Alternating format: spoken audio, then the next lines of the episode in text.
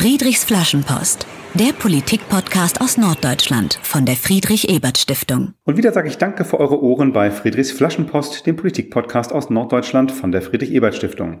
Hallo zu dieser Folge sagt Dietmar Moltagen. Ich arbeite bei der Friedrich-Ebert-Stiftung. Und auf der anderen Seite der Leitung begrüße ich Sarah Reglewski. Sie ist Mitglied des Deutschen Bundestags, parlamentarische Staatssekretärin im Bundesfinanzministerium und aus Bremen. Herzlich willkommen, liebe Sarah. Hallo. Es geht heute natürlich um Finanzen, genauer gesagt um gerechte Steuern, um den Kampf gegen Steuervermeidung und um Investitionen, nicht zuletzt in Bremen. Und es geht auch um die Frage, warum du, liebe Sarah, wieder für den Bundestag kandidierst und was du im Parlament bewegen kannst. Legen wir aber los mit dem Steuerthema. Ist jetzt ja nicht unbedingt so das beliebteste Partythema, aber fraglos wichtig. Die SPD redet ja seit längerem davon, Steuern für reiche Menschen erhöhen zu wollen und hat entsprechende Parteitagsbeschlüsse gefasst, zum Beispiel für eine Vermögenssteuer. Warum will das die SPD eigentlich? Ja, Steuern, das ist sicherlich kein Partythema, aber Steuern, das sind ja kein Selbstzweck, sondern äh, bei Steuern geht es ja letztendlich um die Frage, wie man wichtige Aufgaben für unsere Gesellschaft finanzieren möchte. Und ähm, da sieht man ja doch, dass wir in unserer Gesellschaft in vielen Bereichen sehr, sehr viele Bedarfe nochmal haben. Äh, bessere Kitas, mehr Lehrkräfte, guter öffentlicher Personennahverkehr, günstige Wohnungen. Mehr Impfdosen ankaufen wäre, glaube ich, auch eine ziemlich, ziemlich populäre Forderung gerade. Also ich sag mal, gerade in Corona-Zeiten merkt man ja, wie wichtig das auch ist, dass die, ähm, äh, dass wir hier auch äh, genug finanzielle Mittel haben. Und da stellt sich dann natürlich auch die Frage der Lastenverteilung. Und ähm, da ist äh, die klassische sozialdemokratische Perspektive natürlich immer die gewesen, dass wir gesagt haben, starke Schultern müssen mehr tragen. Und äh, daher kommt diese Idee mit der Vermögenssteuer. Und äh, das Ganze wird ja auch noch notwendiger, weil wir eben auch den Bedarf haben, wenn wir jetzt mal gucken äh, auf die großen Trends, die uns begegnen. Also die Frage, wie gehen wir mit dem Klimawandel um, nicht nur mit den Folgen, sondern wie können wir auch verhindern, dass sich die Erde immer weiter aufheizt, äh, aber auch die Digitalisierung, das merken wir ja auch durch Corona nochmal verschärft. Dafür sind was, massive Investitionen möglich und dafür braucht man Geld. Und ähm, wenn wir jetzt einfach mal mal schauen, wo ähm, man dann das Geld herbekommen kann, dann ist halt die These zu sagen, wir können nicht weiter in die Mitte der Gesellschaft gehen, wo eben halt auch schon sehr viele Lasten auch getragen werden, sondern zu sagen, wir gehen wirklich an die Leute, die richtig, richtig viel Geld haben. Und bei Vermögen reden wir auch tatsächlich über, ähm, über wirklich hohe Vermögen. Also das Konzept der SPD auf dem Parteitag, was beschlossen wurde, sieht vor, dass man ähm, bei, dass man erst bei ähm, 10 Milliarden Euro ansetzen würde. 10 Milliarden, und, nee, 10 Millionen. Äh, Millionen, Entschuldigung, ja. bei 10 Millionen Hilfe. ähm, und ähm, da äh, würde es dann ja auch um den ersten Euro gehen, der drüber ist. Also da sieht man, dass der Teil der Leute, die diese Steuer zahlen würde, sehr gering wäre. Aber gleichzeitig, wenn wir das mit einem Prozent besteuern würden, würde es rund 10 Milliarden Euro ähm, in die Kassen spülen. Von davon könnte man viele Straßenbahnen, viele Kitas und äh, viele Computer auch für unsere Schulen bezahlen. Okay, danke. Ist, glaube ich, ganz gut, auch mal diese, diese Summe zu nennen. Ne? Ich meine, 10 Millionen Euro ist jetzt ja wirklich schon was, was jetzt äh, der Normalverdiener nicht unbedingt äh, so im Jahr nach Hause trägt. Äh, und insofern sagst du ja auch nochmal ganz deutlich, es geht um die, die halt wirklich sehr, sehr viel verdienen und dann ähm, mehr. Äh, die würden ja immer argumentieren, wir zahlen jetzt aber auch schon ganz viel Steuern, weil der Spitzen, also der Steuersatz ist dann ja hoch, auch äh, je mehr man verdient. Aber das ist noch, äh, wäre trotzdem gerecht, sagst du, wenn die noch mehr bezahlen müssten. Also die Idee, dass wer mehr zur Verfügung hat, äh, auch mehr zahlen müsste, das ist äh, konstitutiv für unser Steuersystem. Das ist, ähm, das bildet sich ja auch bei den bei den Einkommenssteuern ab. Und ich sag mal, wenn wir uns jetzt mal angucken, äh, wenn über Vermögen geredet wird, dann ist es so, dass ähm, dass nur ein Prozent der privaten Haushalte eben ein Drittel des gesamten Vermögens hat. Und wenn wir uns mal angucken, wie viele Menschen in Deutschland überhaupt kein Vermögen oder sogar gar Schulden haben, dann ist das, äh, glaube ich, schon eine Diskussion und eine Argumentation, die man äh, da sehr gut führen kann, zu sagen, ähm, hier geht es eben darum, dass man den Menschen, die sehr, sehr viel Geld zur Verfügung haben, und wie gesagt, es geht um Vermögen, es geht nicht um Einkommen, mhm. ähm, sondern etwas, was jetzt auch fest ist, dass man da auch rangeht. Nur ist es ja so, dass die SPD äh, seit geraumer Zeit Bestandteil der Bundesregierung ist. Bekanntermaßen stellt sie mit Olaf Scholz ja auch den Bundesfinanzminister. Wenn das jetzt so Parteitagsbeschlüsse äh, der SPD ja auch nicht erst seit äh, gestern sind, warum, warum gibt es denn die Vermögensteuer im Moment noch nicht? Also mh, mm, ja, der Punkt ist äh, natürlich, du hast es angesprochen, wir befinden uns innerhalb einer Koalition.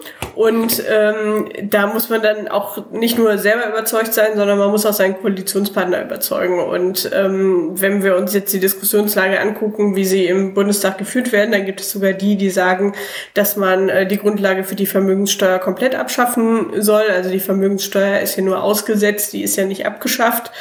Mm, und äh, da gibt es aber die, die sagen, das müssen wir komplett streichen. Also diese ähm, Bestrebung gibt es auch und das ist ein Bohren dicker Bretter. Und wie immer beim Thema Steuern gibt es hier ein gewisses Paradoxon. Also die meisten Leute glauben, sie sind irgendwie, wenn es um das Thema Steuererhöhung oder neue Steuern geht, immer ähm, der Überzeugung, sie sind irgendwie gemeint. Dabei wie gesagt, bei diesem Thema Vermögenssteuer geht es wirklich nur um eine sehr ähm, kleine Anzahl von Personen wo man jetzt auch sagen muss, die Frage, ob das jetzt im Geldbeutel richtig äh, bei denen wirksam wird, ähm, das sei mal dahingestellt.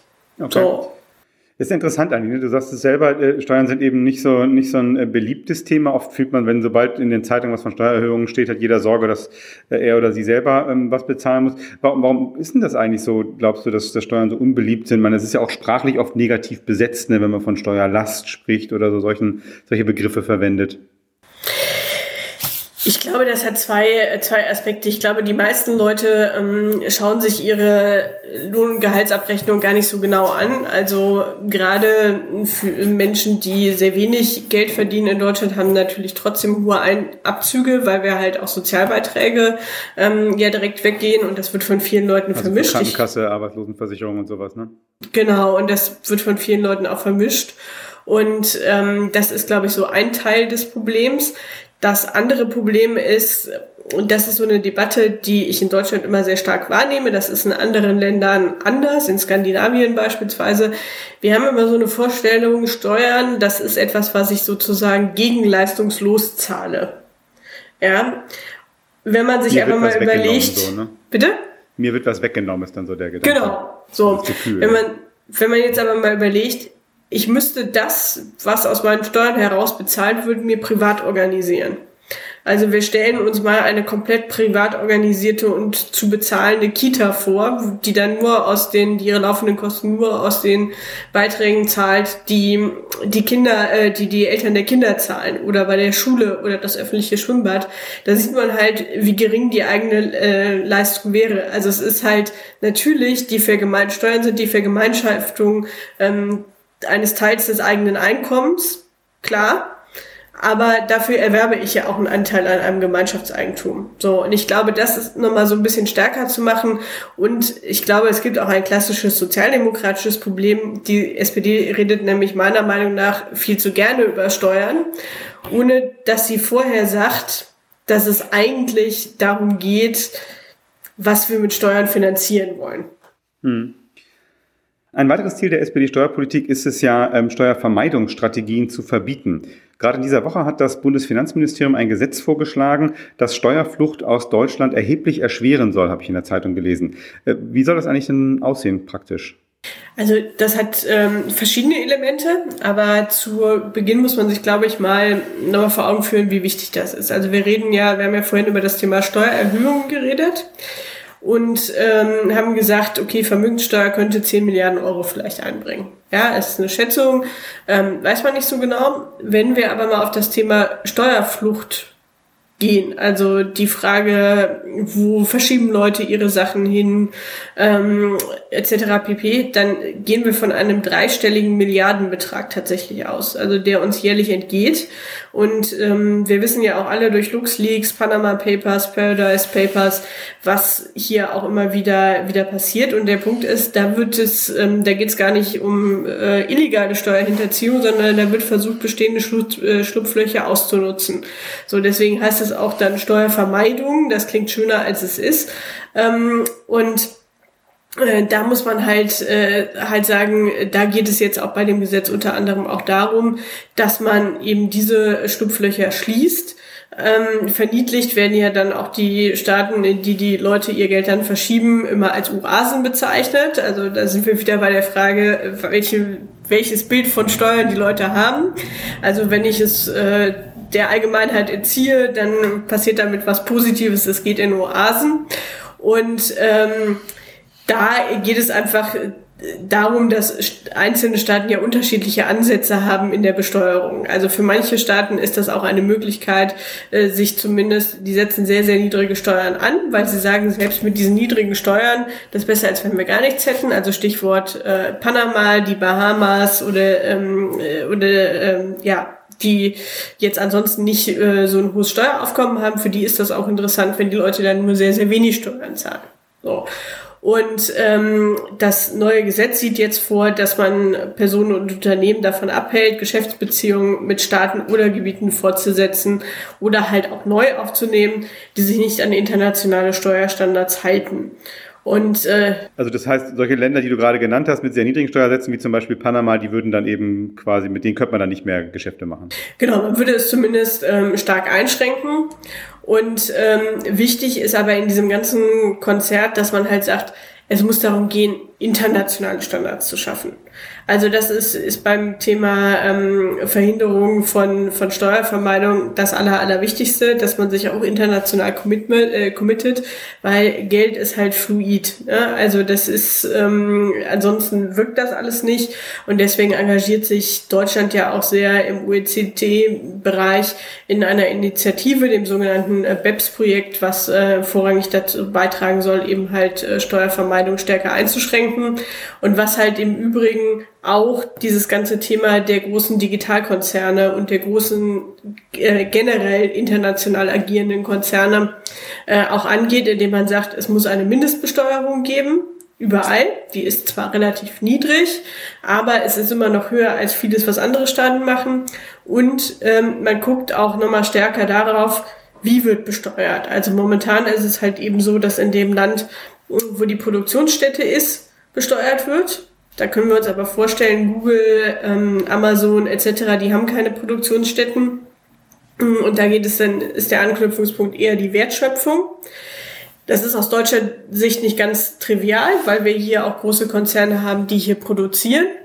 Und ähm, wo wir natürlich auch wollen, dass die äh, auch hier weiter besteuert werden. Also Mercedes, ähm, Stichwort, Deswegen ähm, wird da gerade an einem Mechanismus gebastelt.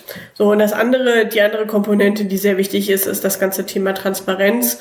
Ähm, und da gibt es jetzt ja auch seit einigen Jahren beispielsweise ähm, einen automatischen Informationsaustausch über Finanzkonten, ähm, wo sich auch eine Vielzahl von Staaten auch daran beteiligt hat, um eben halt sicherzustellen, dass Leute dann wirklich auch kein Geld verschieben und auch wirklich bewusst hinterziehen.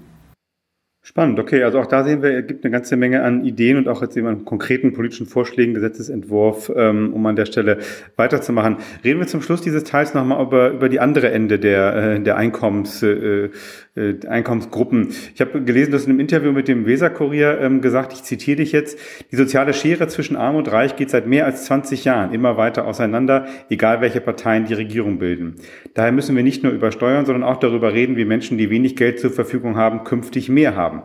Äh, machen wir doch genau das. Also wie kommen die mit heute wenig Geld in Zukunft mehr davon und welche Rolle spielen dabei eigentlich Steuern oder eben dann auch Steuererleichterungen für diese Menschen? Ja, also Steuern sind da eher ein mittelbares Instrument. Also ähm, Menschen, die wenig verdienen, zahlen in der Regel auch wenig Steuern. Ähm, das ist erfreulicherweise so geregelt. Und das Problem ist immer so ein bisschen, wenn man sagt, die sollen noch weniger zahlen. Wir haben ja in Deutschland ein Prinzip, das äh, nennt sich Grenzsteuersatz.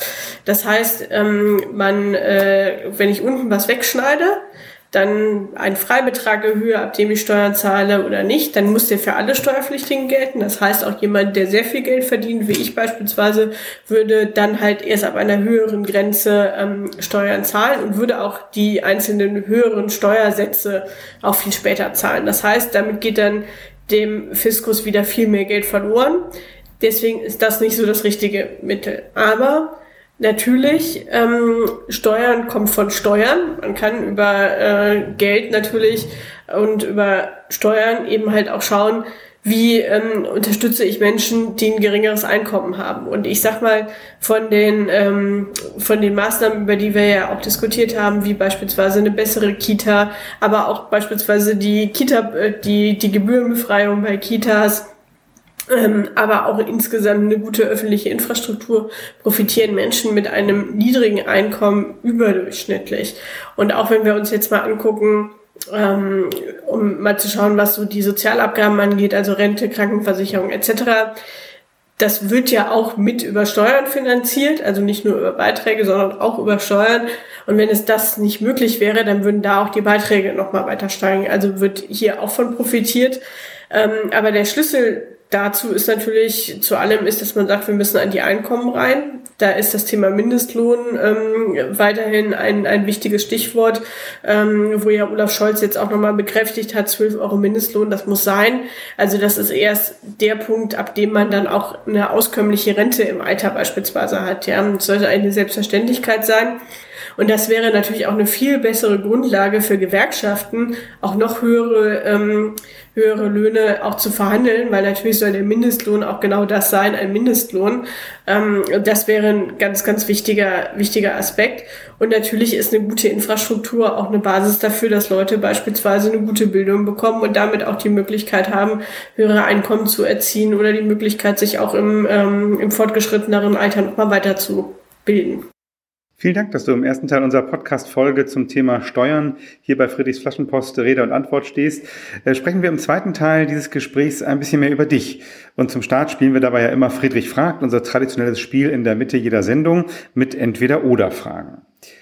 Äh, du kommst äh, gebürtig aus Köln, deswegen gerade in dieser Woche die erste Frage, Jecke oder Karnevalsmuffel? Jeck. Das war, äh, das war, das war glaubhaft und spontan. Dann äh, jetzt aber auch gleich eine Gewissensfrage hinterher. Äh, erster FC Köln oder Werder Bremen? Werder, äh, erster FC Köln, um Gottes Willen. Jetzt war ich gerade irgendwie, nein, das äh, müssen wir nochmal wiederholen. Nee, also äh, ich finde, ich finde, es gibt nichts unsympathischeres als Menschen, die ihren Fußballverein wechseln wie andere Leute ihre Socken. Ich habe mein Herz schlägt auch grün-weiß, aber ich bin im Schatten des Müngersdorfer Stadions groß geworden. Mein Herz schlägt für den FC. Ich glaube, dafür haben Werder Bremen-Fans großes Verständnis. Das glaube ich auch. Äh, dritte Frage. Frühaufsteherin oder Langschläferin? Langschläferin. Fischbrötchen oder Currywurst? Fischbrötchen. Schaust du im Fernsehen eher ein Krimi oder eine politische Talkshow? Beides nicht. Beides nicht. Ähm, Wenn es Corona wieder zulässt, als erstes wieder ins Kino oder als erstes mal wieder ein Restaurant? Ins Restaurant. Machst du Aktivurlaub oder willst du im Urlaub vor allem entspannen? Beides. Aktive Entspannung. Aktive Entspannung. Ähm, äh, Steuererklärung. Machst du deine Steuererklärung selbst oder hast du einen Steuerberater? Habe ich früher selber gemacht, aber als Abgeordnete ist mir das Risiko zu groß. Das macht der Steuerberater. das äh, kann ich auch verstehen.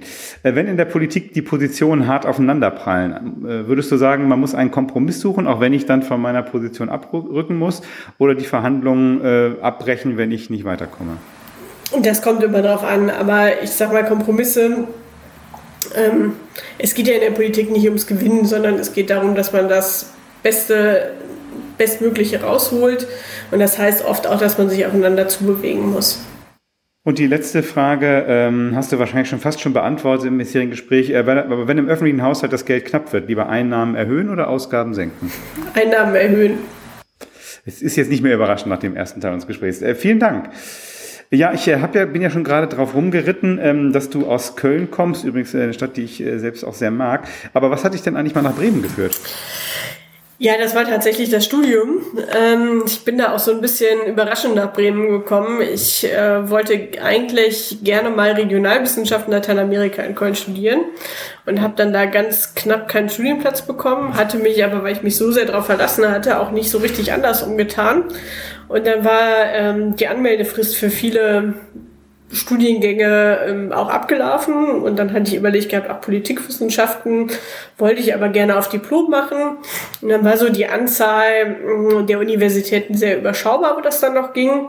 Ich hätte ins Ruhrgebiet gehen können, nach Siegen, äh, nach Greifswald, nach Passau und nach Bremen. Und äh, dann bin ich so ein bisschen nach dem Ausschussprinzip gegangen. Ich wollte nirgendwo hin, wo man am Wochenende immer nach Hause fährt, also damit viel, ähm, viel das, das Ruhrgebiet weg. Und bei Siegen gibt's in Köln den bösen Spruch, was ist schlimmer als verlieren? Siegen. Ähm, so, das war dann auch irgendwie weg. Greifswald, ja, weiß ich nicht. So, und in Passau hatte ich so ein bisschen die Sorge, dass ich erstmal alle CSU-Vorsitzenden auswendig lernen musste. Und dann äh, habe ich einen klassischen Fehler gemacht, wie ihn viele machen, die sich mit Bremen das erste Mal beschäftigen. Ich dachte, Bremen, das liegt ja wenigstens an der Küste. Ähm, und bin einfach mal hingefahren und habe mich dann aber auch direkt wohl gefühlt. Also äh, die Stadt ist einfach sehr, sehr schön. Äh, der Bremer ist äh, auch für norddeutsche Verhältnisse nicht ausgesprochen unterkühlt äh, auch wenn man tatsächlich als Rheinländerin ein bisschen Anpassungsschwierigkeiten hat und ähm, hatte eigentlich nie vorgehabt, dauerhaft zu bleiben, aber die Stadt ist dann tatsächlich einfach mal zu Hause geworden, habe meinen ersten Job gefunden, äh, ja, die Liebe gefunden und äh, so bin ich dann geblieben. Dann bleibt man auch Genau. Und hast du, gibt es einen Lieblingsplatz, äh, den du verrätst äh, für dich in Bremen? Ja, also ich äh, habe mein ganzes Leben in Bremen da gewohnt, wo der Bremer eigentlich sagt, dass er nicht wohnt, nämlich links der Weser. Das hieß früher immer links der Weser wohnt man nicht. Ähm, ich habe immer sehr gerne hier gewohnt, erst in der Neustadt und mittlerweile in äh, Obervieland. Und ähm, wir haben hier den, den schönen Werdersee und äh, das ist so der Ort, wo ich im Sommer und im Winter gerne viel Zeit verbringe. Schwimmen, spazieren, Fahrrad fahren, das kann man hier ganz hervorragend.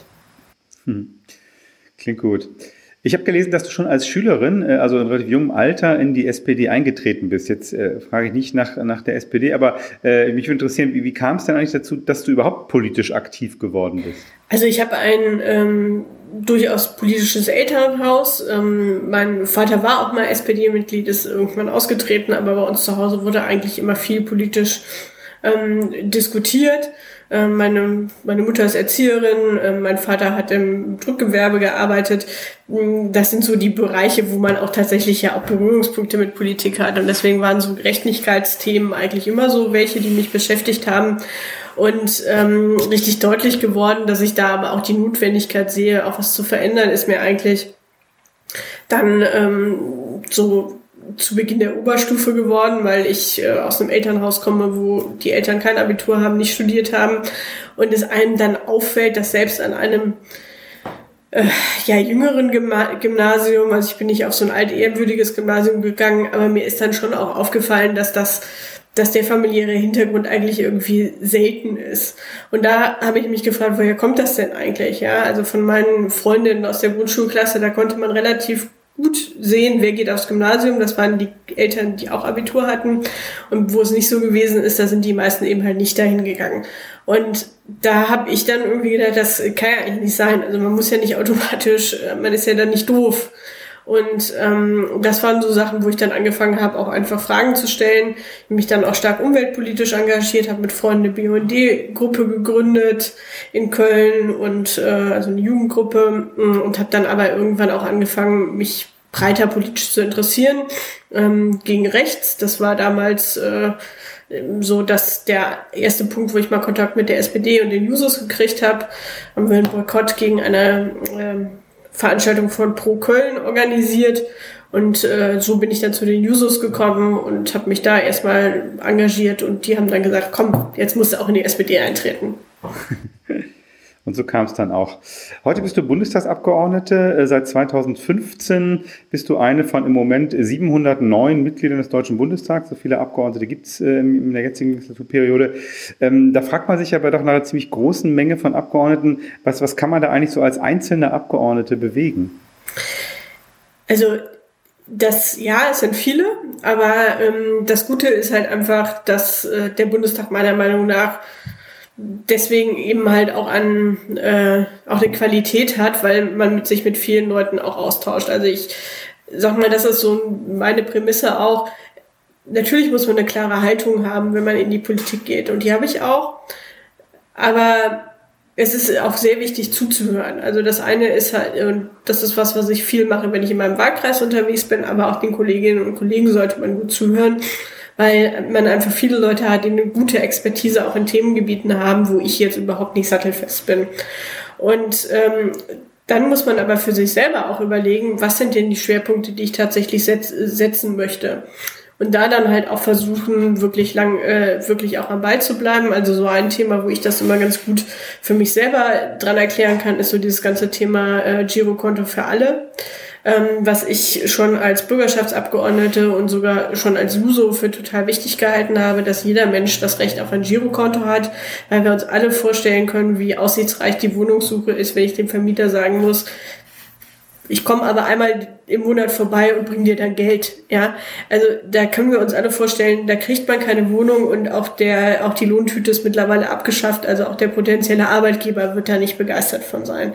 So und das hat mich lange Jahre beschäftigt und äh, irgendwann war dann halt die Zeit reif und wir haben im Bundestag dieses Gesetz eingebracht und wir haben es beschlossen.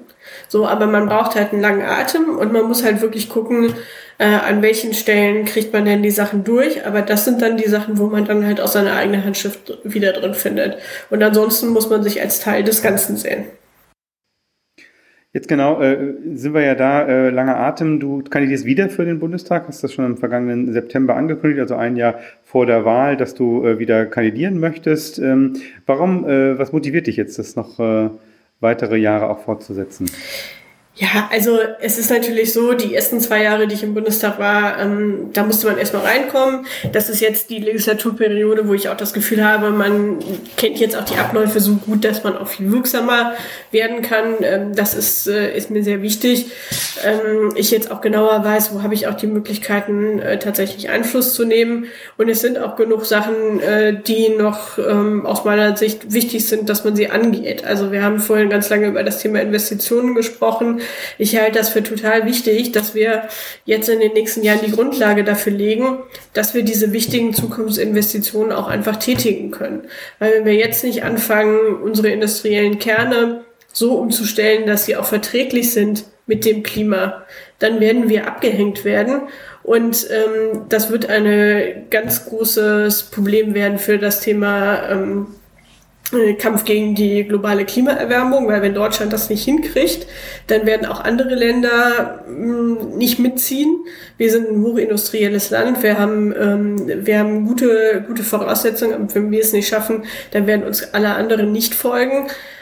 Ähm, das halte ich für, für total wichtig, aber insgesamt auch Zukunftsinvestitionen und auch sicherzustellen, dass ähm, auch wir damit auch Arbeitsplätze erhalten. Ja, also ähm, weil wenn wir uns jetzt mal vorstellen, äh, das Zeitalter des Verbrennungsmotors geht, in, geht seinem Ende entgegen und wie viele Menschen in Deutschland aber in diesem Bereich nur arbeiten, dann müssen wir auch Alternativen schaffen. Das halte ich für total wichtig. Das ist auch einer der Punkte, für die ich mich auch einsetzen möchte, dass wir einerseits auf der Einnahmenbasis hm, da besser werden, aber dass wir uns auch die Frage stellen, wie kann eine kluge Investitionspolitik auch über Schulden teilweise finanziert werden. Also diese Debatte führen wir auch.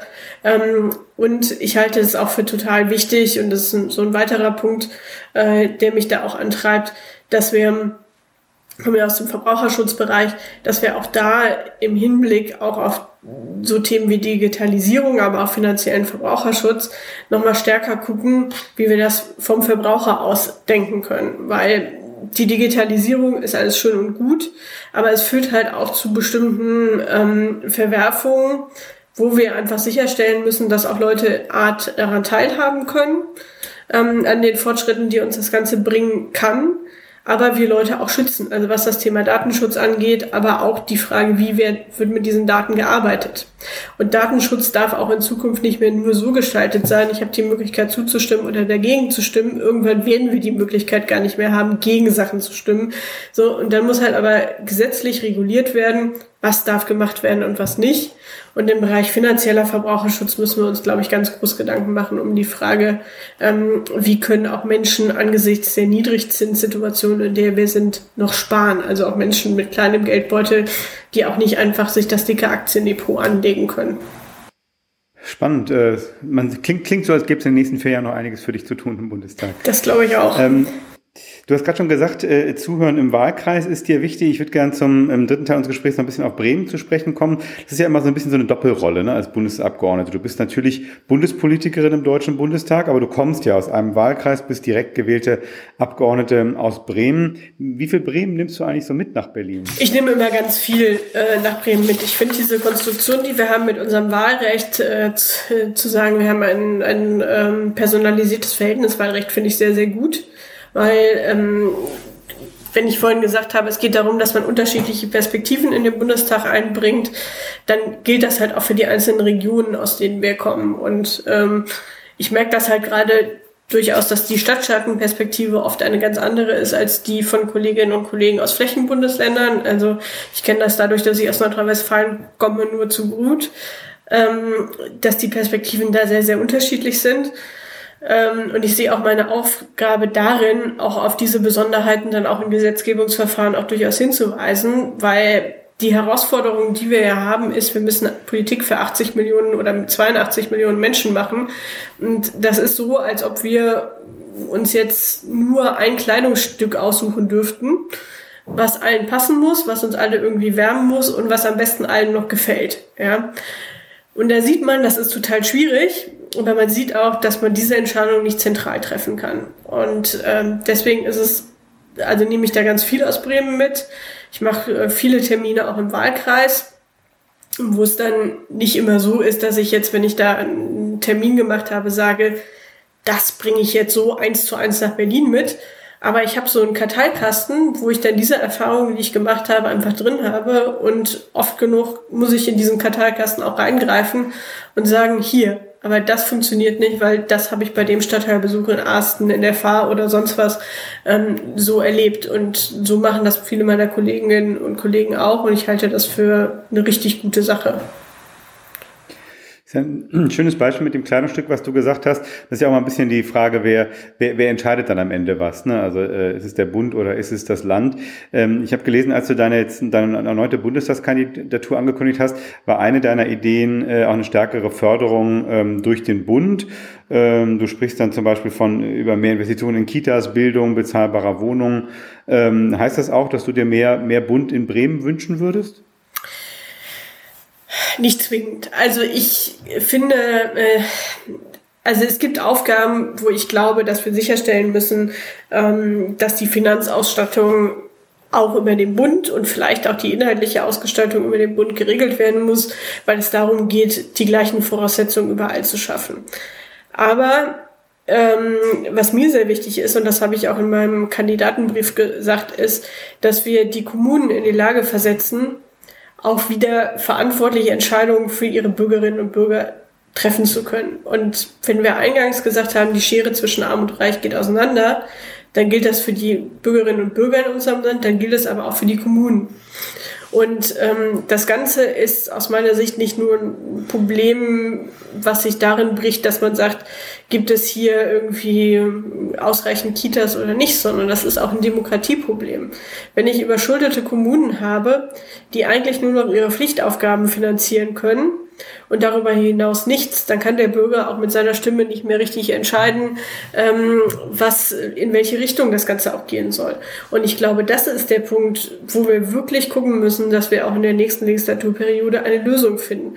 Und deswegen war es sehr, sehr schade, dass es nicht gelungen ist, den Vorschlag von Olaf Scholz durchzubekommen, ähm, die Altschulden der Kommunen abzulösen gemeinsam mit den Ländern natürlich. Die haben die finden, die sind für die Kommunen ähm, an vorderster Front verantwortlich. Aber man hätte mal dafür gesorgt, dass die äh, stark überschuldeten Kommunen endlich wieder eine vernünftige Chance bekommen. Das gilt auch für Bremen. Bremen hat als Stadtstaat natürlich noch mal ein bisschen mehr Möglichkeiten als vielleicht andere Kommunen. Aber auch in Bremen hätte es ganz, ganz viel geholfen, wenn man diese Last erstmal losgewiesen wäre. Man hätte auch nicht das Zinsrisiko in der Zukunft gehabt ähm, und hätte halt auch die Möglichkeit gehabt, wieder vor Ort mehr darüber zu entscheiden. Weil ich glaube, für viele Sachen, also wie gesagt, es gibt ein paar Sachen, da muss man sich auf Bundesebene drauf verstehen, auch inhaltlich. Aber für viele Sachen ist die Kommune aus guten Gründen der beste Ort, um das Problem zu lösen.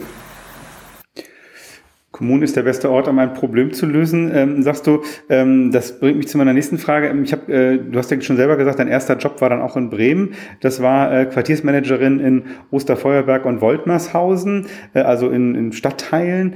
Ähm, wenn du sagst, äh, die Kommune ist so entscheidend, entscheidend ist, ist vor Ort. Ähm, was, was kann man denn eigentlich als, als Politikerin, jetzt auch als Bundespolitikerin tun für so den Zusammenhalt vor Ort, zum Beispiel in Bremer Stadtteilen?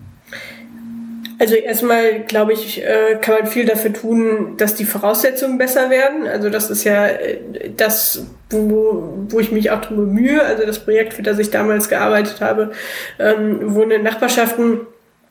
Es hat halt den Gedanken, dass man in Quartieren, die man als benachteiligt bezeichnet, sagt, wir geben den Bürgerinnen und Bürgern Budgets in die Hand, damit die dann auch über kleinere Dinge ähm, vor Ort selber entscheiden können. Also über die Spielplatzsanierung oder die Frage, ob es irgendwie ein schönes äh, Ortseingangsschild gibt, etc., ähm, um den Leuten auch das Gefühl zu geben, ich kann wieder auch ein bisschen was entscheiden.